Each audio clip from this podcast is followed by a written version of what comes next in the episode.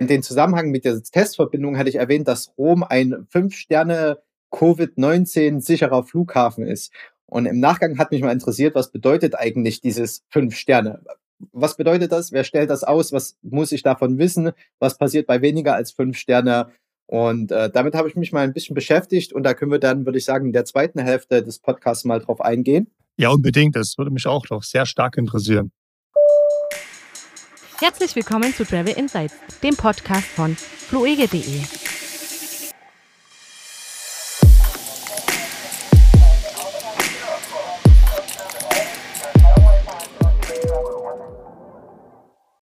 So, hallo und herzlich willkommen zur 19. Ausgabe unseres Travel Insights Podcasts. Sind schon bei 19, 19 Wochen mittlerweile. Ähm, ich sage Hallo, ich bin Kevin. Ich freue mich, dass ihr eingeschaltet habt. Hier ist Frank und ich freue mich auch, dass ihr eingeschaltet habt, dass ihr immer noch dabei seid bei der 19. Folge. Bald haben wir ja ein kleines Jubiläum mit der 20. Feiert man da schon ein Jubiläum mit 20? Ja, da sind wir ja schon fast bei der goldenen Hochzeit, oder? okay, okay. Ähm, ja, wir müssen sagen, herzliche Grüße aus dem Risikogebiet aus Sachsen. Wir gehen in den, nennt man das dann, harten Lockdown? Ab nächster Woche? Das ist Oder? der harte Lockdown. Ab Montag werden hier Schulen, Kitas und sehr viele Geschäfte geschlossen. Ich glaube, offen ist dann noch sowas wie Apotheken, Supermärkte, Kfz-Handel, Weihnachtsbaumverkauf äh, ist auch noch offen. Kfz-Handel ist auf.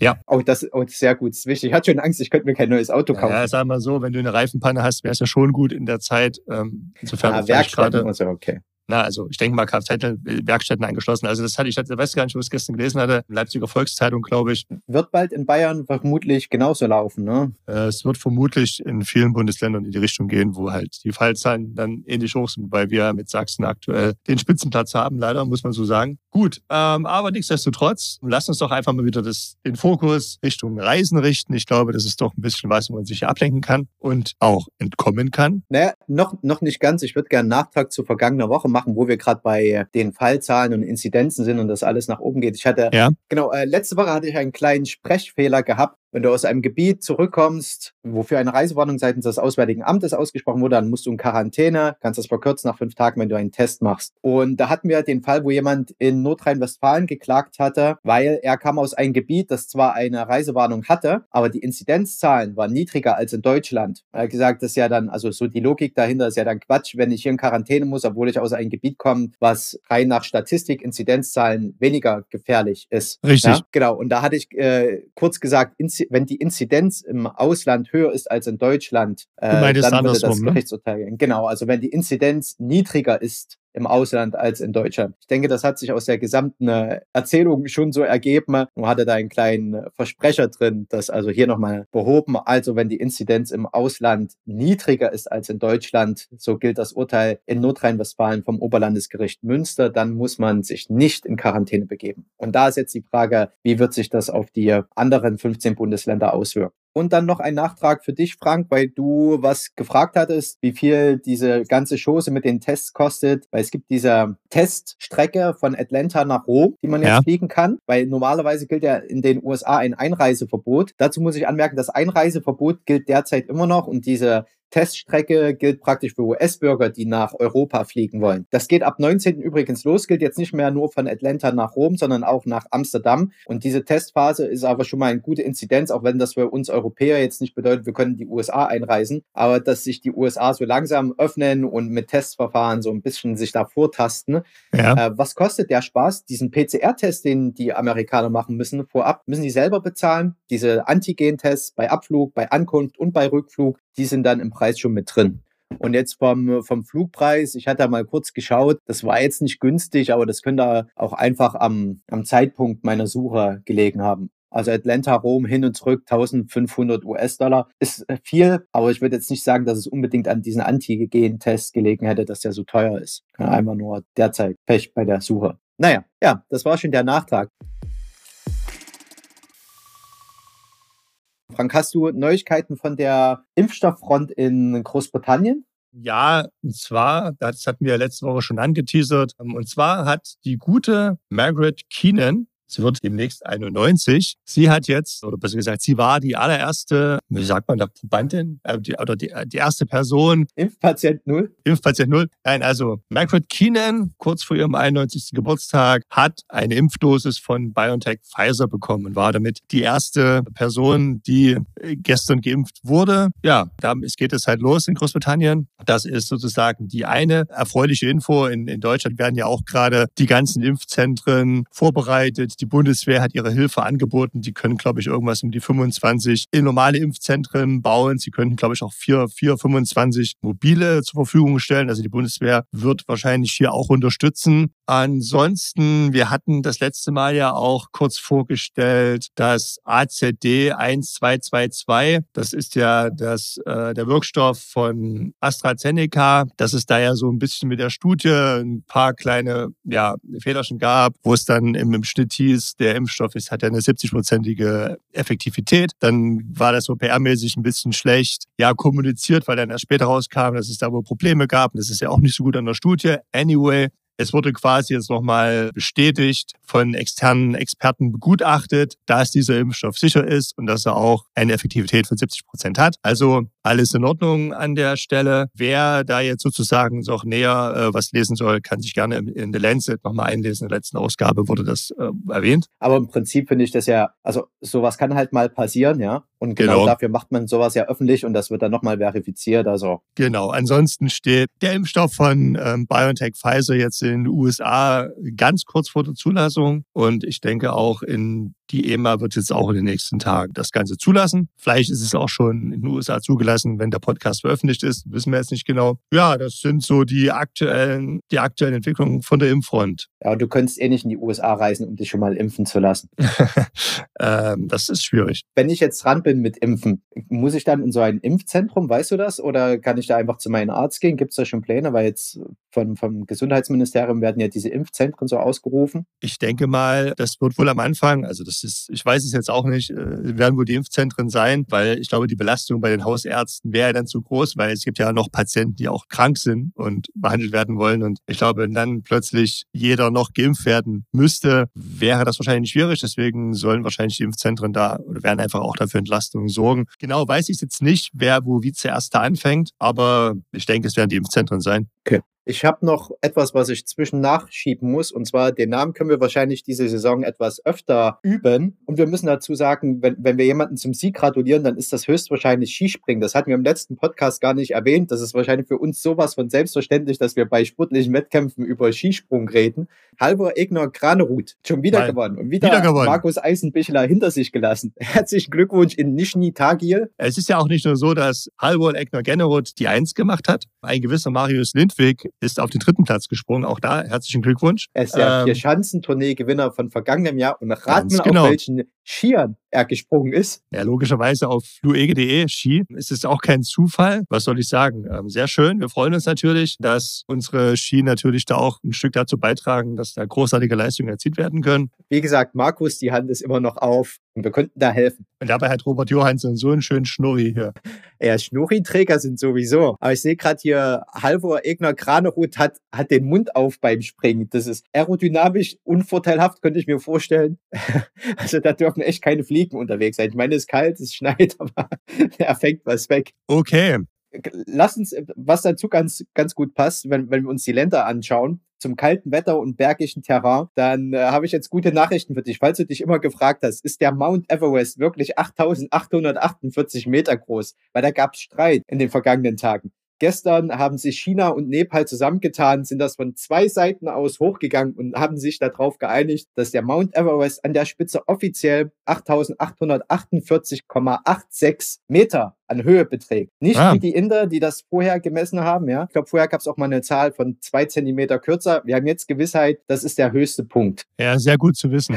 Das ist, ja, ähm, du, ja. Äh, das ist ein Top-Touristenziel. Ja, die haben mittlerweile ein kleines Touristenproblem. Die klettern nicht alle bis zur Spitze darauf, aber so an die Basislager, da gibt es ja verschiedene Stufen Das sind echte Touritouren, wo dir äh, jeder alles abnimmt, je nachdem, wie viel Geld du hast. Ja, und dann äh, versuchen sich da halt auch relativ ungeübte oder unsportliche Menschen dort hochzubewegen. Ich würde sagen, ein bisschen vorbereiten, sportlich fit sein und die Voraussetzungen mitbringen. Und dann, dann hat man auch von dem Urlaub mehr, wenn man da, da hochklettert und nicht so sehr japsen muss. Richtig. Okay, aber jetzt wissen wir es genau. Gut, dass es jetzt äh, endgültig mal sichergestellt ist. Das, Ja.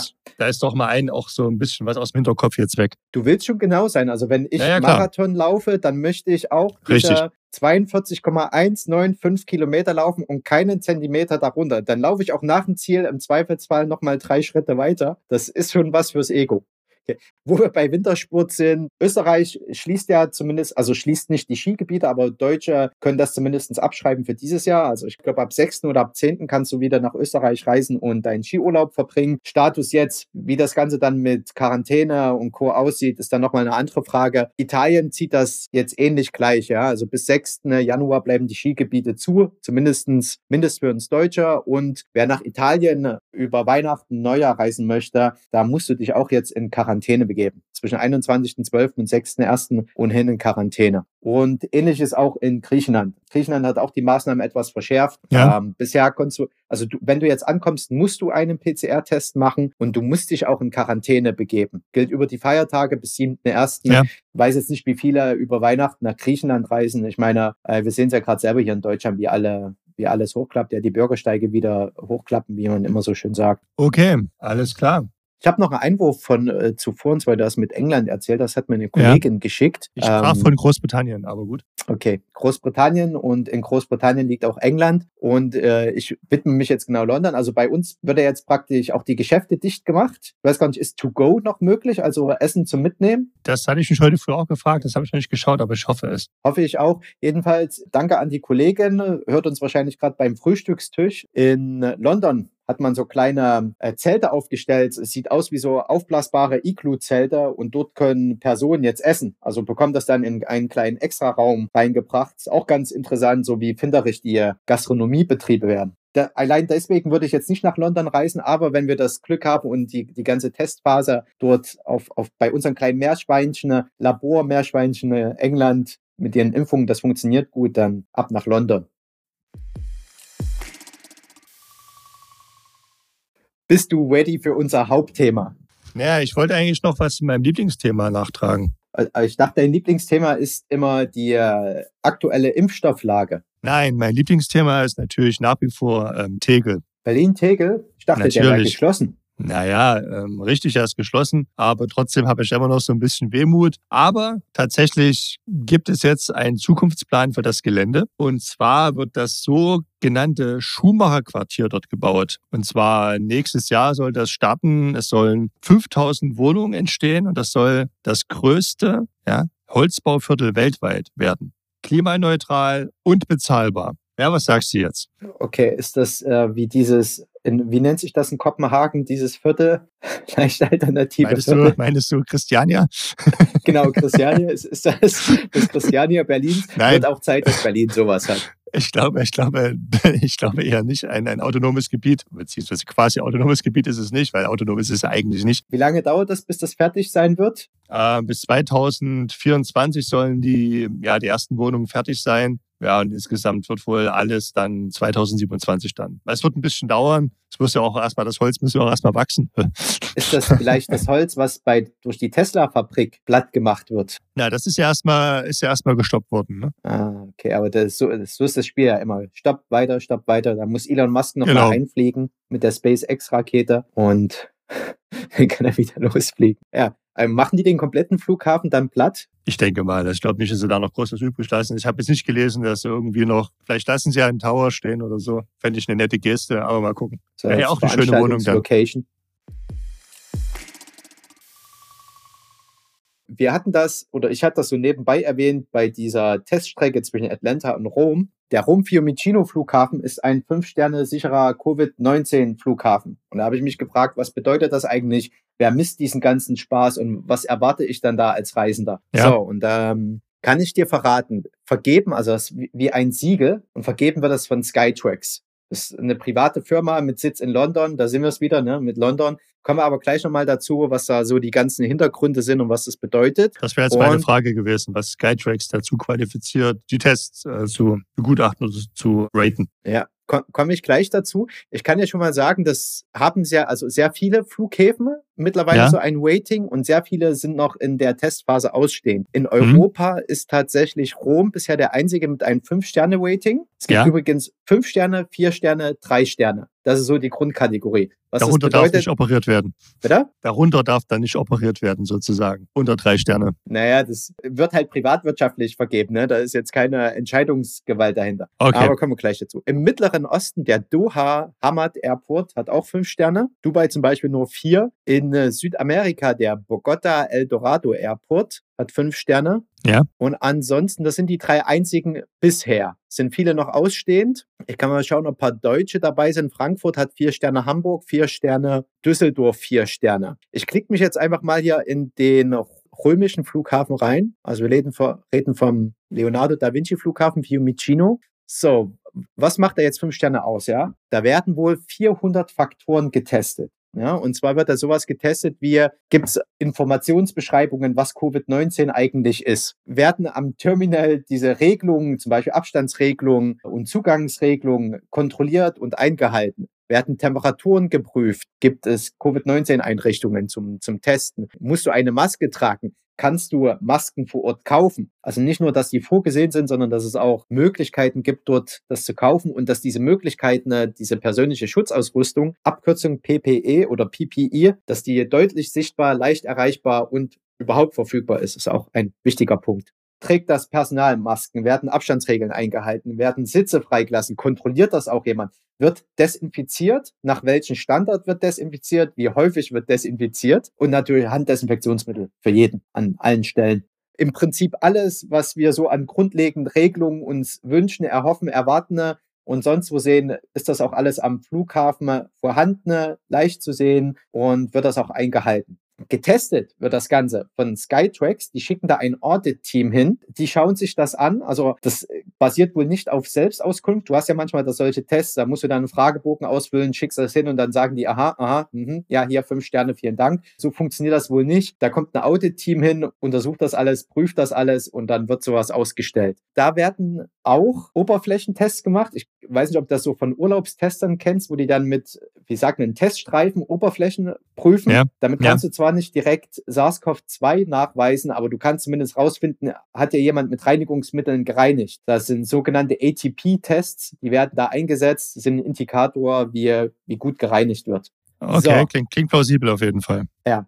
Also, wer macht das? Das macht Skytrax, ein privates Beratungsunternehmen mit Sitz in London, England. Und jetzt muss man dazu sagen, das ist so bisschen der Kritikpunkt daran, ja. Äh, Flughäfen können sowas in Auftrag geben und die bezahlen das. Ich habe keine offizielle ja. Aussage gefunden, wie teuer das ist, aber in versteckten Winkeln des Internets gibt es die Vermutung, dass es niedrig fünfstellig ist. Und wenn du also jetzt Airport bist und du sagst, ich möchte gern, ich, ich bin happy mit meinen Regelungen, wie wir hier die Leute vor Covid-19 schützen, dann kannst du also für Betrag X diese Firma engagieren die kommen dann mit ihrem Audit-Team und testen das dann. Und dann bekommst du einen Bericht, wie alles funktioniert hat. Und da werden sicherlich auch Tipps drin stehen mit, das könntet ihr verbessern, das war nicht ganz gut genug. Das ist ja prinzipiell erstmal gut, wenn es so etwas gibt. Jetzt muss man aber sagen, die verkaufen halt das Produkt. Und welcher Flughafen hat halt Interesse, negativ, also Geld dafür zu bezahlen, im Zweifelsfall eine negative Bewertung zu bekommen? Das ist aber ein grundlegendes Problem, was du bei ja, jeder das, Siegel das hast. Also es hat bei, bei, bei dieser Art Geschäftsmodell generell ein grundlegendes Problem. Genau. Wenn man also hört, dieser Flughafen hat fünf Sterne auf Covid-19, dann ist das in, also als Covid-19-Schutz, ja,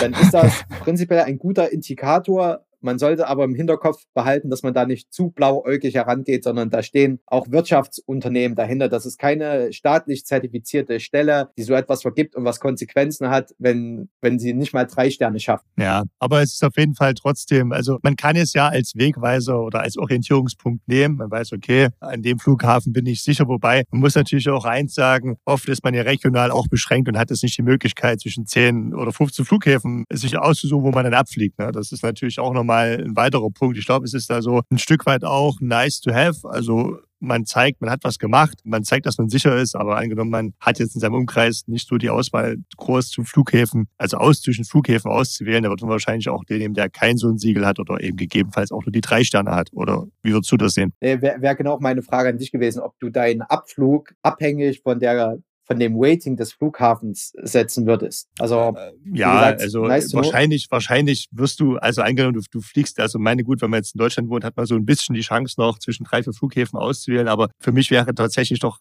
die höhere Priorität der, der Flughafen, der die beste Verbindung mir bietet, weil man ja auch ein Stück weit davon ausgeht, äh, dass die Flughäfen ja auch trotzdem alles Mögliche dafür tun, dass es sicher ist, ne? also in allen Belangen. Und wenn man natürlich dann angenommen, ich fliege jetzt nach, nehmen wir jetzt mal Madeira, auf Madeira kann ich mir dann auch nicht mehr aussuchen, ob der Flughafen ein Rating hat oder nicht, weil dann nehme ich den einen Flughafen, den es ergibt.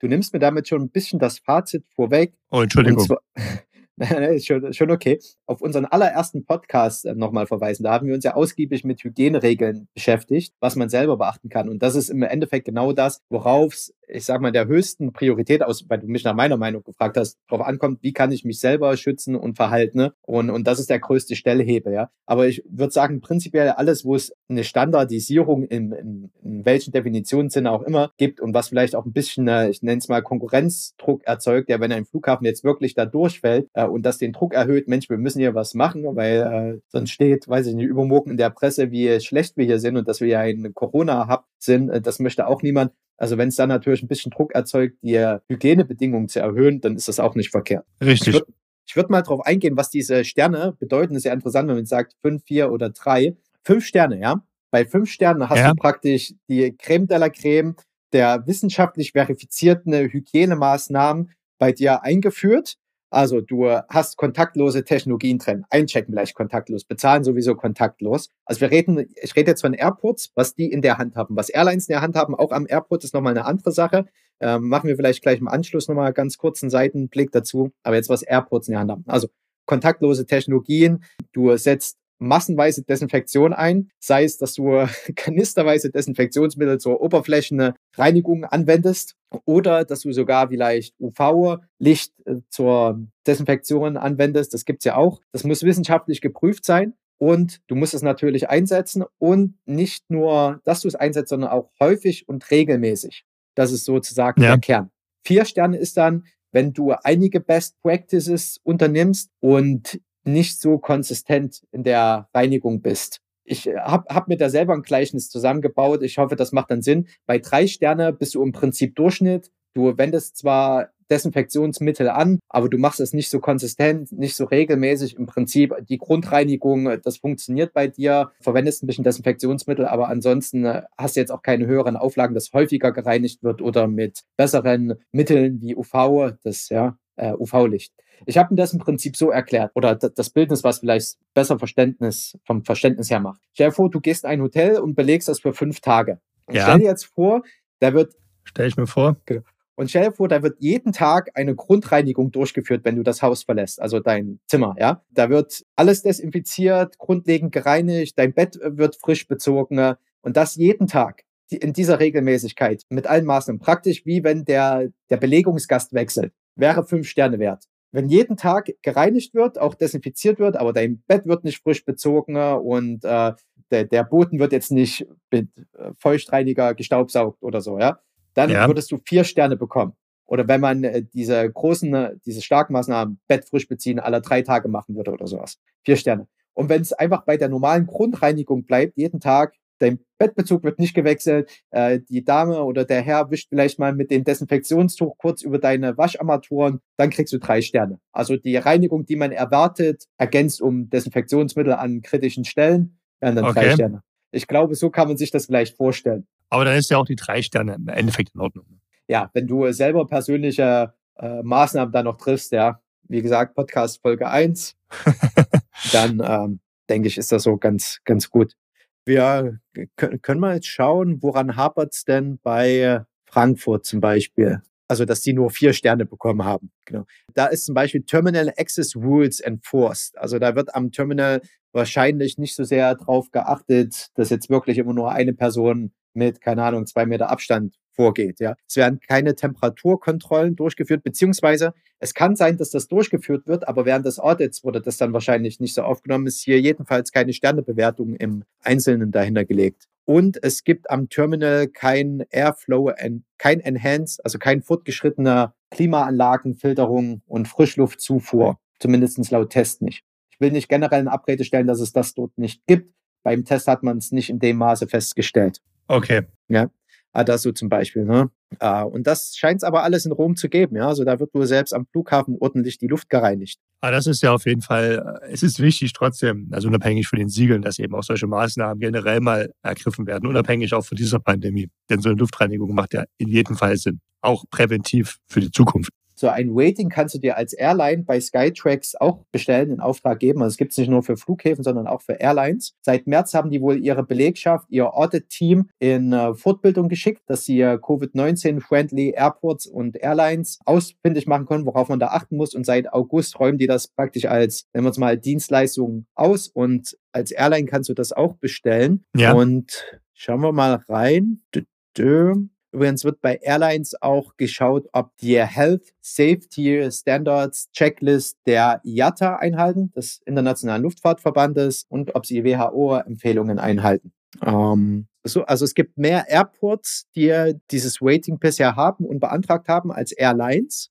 Also ich würde sagen, sind vielleicht knapp 30 Airlines, die bisher eine Bewertung haben oder bei denen eine Bewertung noch aussteht. Lufthansa hat vier Sterne, Aegon Airlines vier Sterne, EasyJet vier Sterne, British Airways vier Sterne. Drei Sterne bei äh, LOT, also Lot Polish Airlines, Pegasus und Andalujet drei Sterne. Bei den anderen ist es noch ausstehend. Keine Airline bisher mit fünf Sternen. Und man muss sagen, bei Airlines wird aber ist der, der Faktor, dass der Mittelsitz freigelassen wird, also das ist kein Faktor, es wird nicht getestet. Ja, das war ja auch so die Diskussion, die wir schon ein paar Mal hatten, ne, mit dem Mittelsitz durch das Luftkonzept äh, und durch Maske tragen ist der Mittelsitz tatsächlich wirklich so relevant. Ne? Das hast du ohnehin in äh, Flugzeugen, dass du dort eine kontinuierliche Frischluftzufuhr, Klimaanlage und HEPA, also diese HEPA-Filterung hast. Würde ja auch anders mit dem Luftdruck und in der Wird Höhe auch nicht anders. Genau. Und wenn man dann eben noch äh, eine FFP2-Maske trägt, dann ist ja eigentlich alles mehr oder weniger durch diese kontinuierliche Belüftung auch in einem sehr niedrigen Risikobereich. Genau. Das Personal, also das Audit-Personal testet dann eben auch mit diesen ATP-Tests, die Oberflächen wird da desinfiziert. Wie wird dir das Essen gebracht, wenn du welches bestellst? Äh, also wird das dort nicht im Freien äh, dir zugeliefert, sondern verpackt. Ich glaube, das ist bei Airlines ja meistens eh so, dass du es erst am Platz aufmachst, ja, aber okay, das wird dann halt mit äh, getestet. Dieses Unternehmen Skytrax, das hat jetzt nicht nur diese Covid-19-Ratings, die es jetzt vergibt seit August, sondern die bringen auch jedes Jahr immer ein Rating raus, die Top 5 Sterne Airlines, die Top 5 Sterne Flughäfen. Wenn man irgendwo hört, ich glaube, wir hatten das auch schon mal mit erwähnt, zum Beispiel Etihad ist eine 5 Sterne Airline. Das kommt daher, weil die eben Skytrax bezahlen, dass sie da diese Tests machen und dass sie dann dieses Rating erhalten und dann kannst du dich halt auch damit brüsten. Und da gab es mal eine kleine Kritik, die äh, Lufthansa ist zum Beispiel auch eine 5 Sterne Airline. Und die haben dann bei diesem Audit-Team, als sie mitgeflogen sind, mehr Wein angeboten, überhaupt Wein angeboten und mehr Wein irgendwie, so, so ich zitiere das jetzt mal inhaltlich. Und das ist eine Checkliste bei denen, was so einer Fünf-Sterne-Airline unter anderem dazugehört. Das haben die eben für den Flug gemacht und als sonstiger Reisegast, der vielleicht öfters unter dem Jahr mit Lufthansa fliegt, kriegst du gar nicht diese Auswahl an Wein, die da angeboten wurde. Das ist ein Skandal, also wirklich. Skandal, das ist ein kleiner Kritikpunkt, ja. Und äh, Etihad hat war man wohl, also so habe ich gelesen, mit den äh, Vergaberichtlinien nicht ganz so happy, hat das zurückgezogen, sind da rausgegangen, sind aber etwas später, ich weiß nicht, Monate oder Jahre später, äh, wieder zurückgekehrt und waren dann eine Fünf-Sterne-Airline. Was, was auch immer da passiert ist, ja, und äh, kann man sich jetzt streiten, welche Kriterien zu einer Fünf-Sterne-Airline dazugehören. Ich sag mal, ist bei Covid-19 vielleicht weniger strittig, weil da geht es nicht rein um Komfort, sondern tatsächlich um Hygiene- und Sicherheitsmaßnahmen. Und ich könnte mir vorstellen, da herrscht auch schon ein bisschen größerer Aufschrei, wenn es da, also wenn da was fahrlässig vernachlässigt wird. Ja, also von daher gut. Also das sei so erwähnt. Es ist ein wirtschaftliches Unternehmen, das Ratings vergibt. Von daher mein Fazit, das im Hinterkopf haben, aber es ist natürlich ein guter Indikator, wenn es im äh, Wettbewerb, ich glaube vielleicht weniger bei Airports, ja, weil wie du schon sagst, wie viel Wahl hat man schon, ne? Es zählt eher von wo kann ich abfliegen und wie ist der Preis, glaube ich, bei den Leuten. Aber bei Airlines ist es vielleicht noch wichtiger, weil da habe ich mehr Auswahl, würde ich sagen. Und wenn das Richtig. natürlich, genau, wenn das den, den Konkurrenzdruck erhöht, dass man immer besser wird und immer höhere Standards anbietet, dann denke ich, äh, unter den Prämissen, die wir genannt haben, haben mit den Kritikpunkten, ist das schon ein guter Indikator. Und ich hoffe, dass dann alle Airlines äh, ein höheres, einen höheren Grundstandard an Hygiene, vor allen Dingen in Covid-Zeiten haben. Ich denke, das wird auch so sein. Es ist ja auch im eigenen Interesse der Airline. Das war, ich hoffe, ein, ein interessanter, aber doch recht kurzweiliger Exkurs in diese Ratings. Wir können uns ja nächstes Jahr mal dann beschäftigen. Im Mai kommen immer diese, was sind eigentlich die tollsten Flughäfen und die tollsten Airlines. Können wir dann wieder frisch aufnehmen. Aber mal ja. gucken, wie Chunky abschneidet. Ich äh, kann dir sagen, rat mal, wer auf Platz 1 im Jahr 2019 war. Ja, ich wette mal, es war Chunky. Korrekt. Dann zwei chinesische bzw. Hongkong-Flughäfen und München ist auch dabei. München gehört zu den Top 5. Ja, weil es da Brezeln gibt wahrscheinlich. Ja, Singapur, Changi, der Seoul Incheon International Airport in Südkorea. Ja, das ist auch einer der besten weltweit. Ne? Auch ein wirklich ein super Flughafen. Da warst du schon mal, ne? Ich war da Ja, noch war nicht. schon mal gewesen auf dem Flughafen. Der ist wirklich äh, richtig gut. Genau, Doha hat fünf Sterne, Hongkong, München Airport auch fünf Sterne. München Airport kenne ich nur von unserer Aktion mit Red Bull und Nick Gürs. Da sind wir gefühlt durchgehetzt für diese Filmaufnahme. Also ich bin noch nie so unbedacht durch einen Flughafen gestolpert. Aber ich habe ihn nicht schlecht in Erinnerung, sagen wir es mal Das so. ging mir genauso. Er war auf jeden Fall, äh, auf dem Rückweg konnte man sich ein bisschen besser anschauen. Ein sehr schöner Flughafen. Stimmt, stimmt. Also wenn ihr demnächst verreist und ihr seht fünf Sterne, vier Sterne, drei Sterne, dann wisst ihr, was dahinter steckt. Herzlichen Glückwunsch, wenn ihr von einem Flughafen mit fünf Sterne abfliegt. Aber ansonsten, äh, ich denke, wer auf seine Hygiene achtet, der achtet ja automatisch auch mit auf die Hygiene für andere. Von daher, Äh, In dem Fall äh, stimmt das.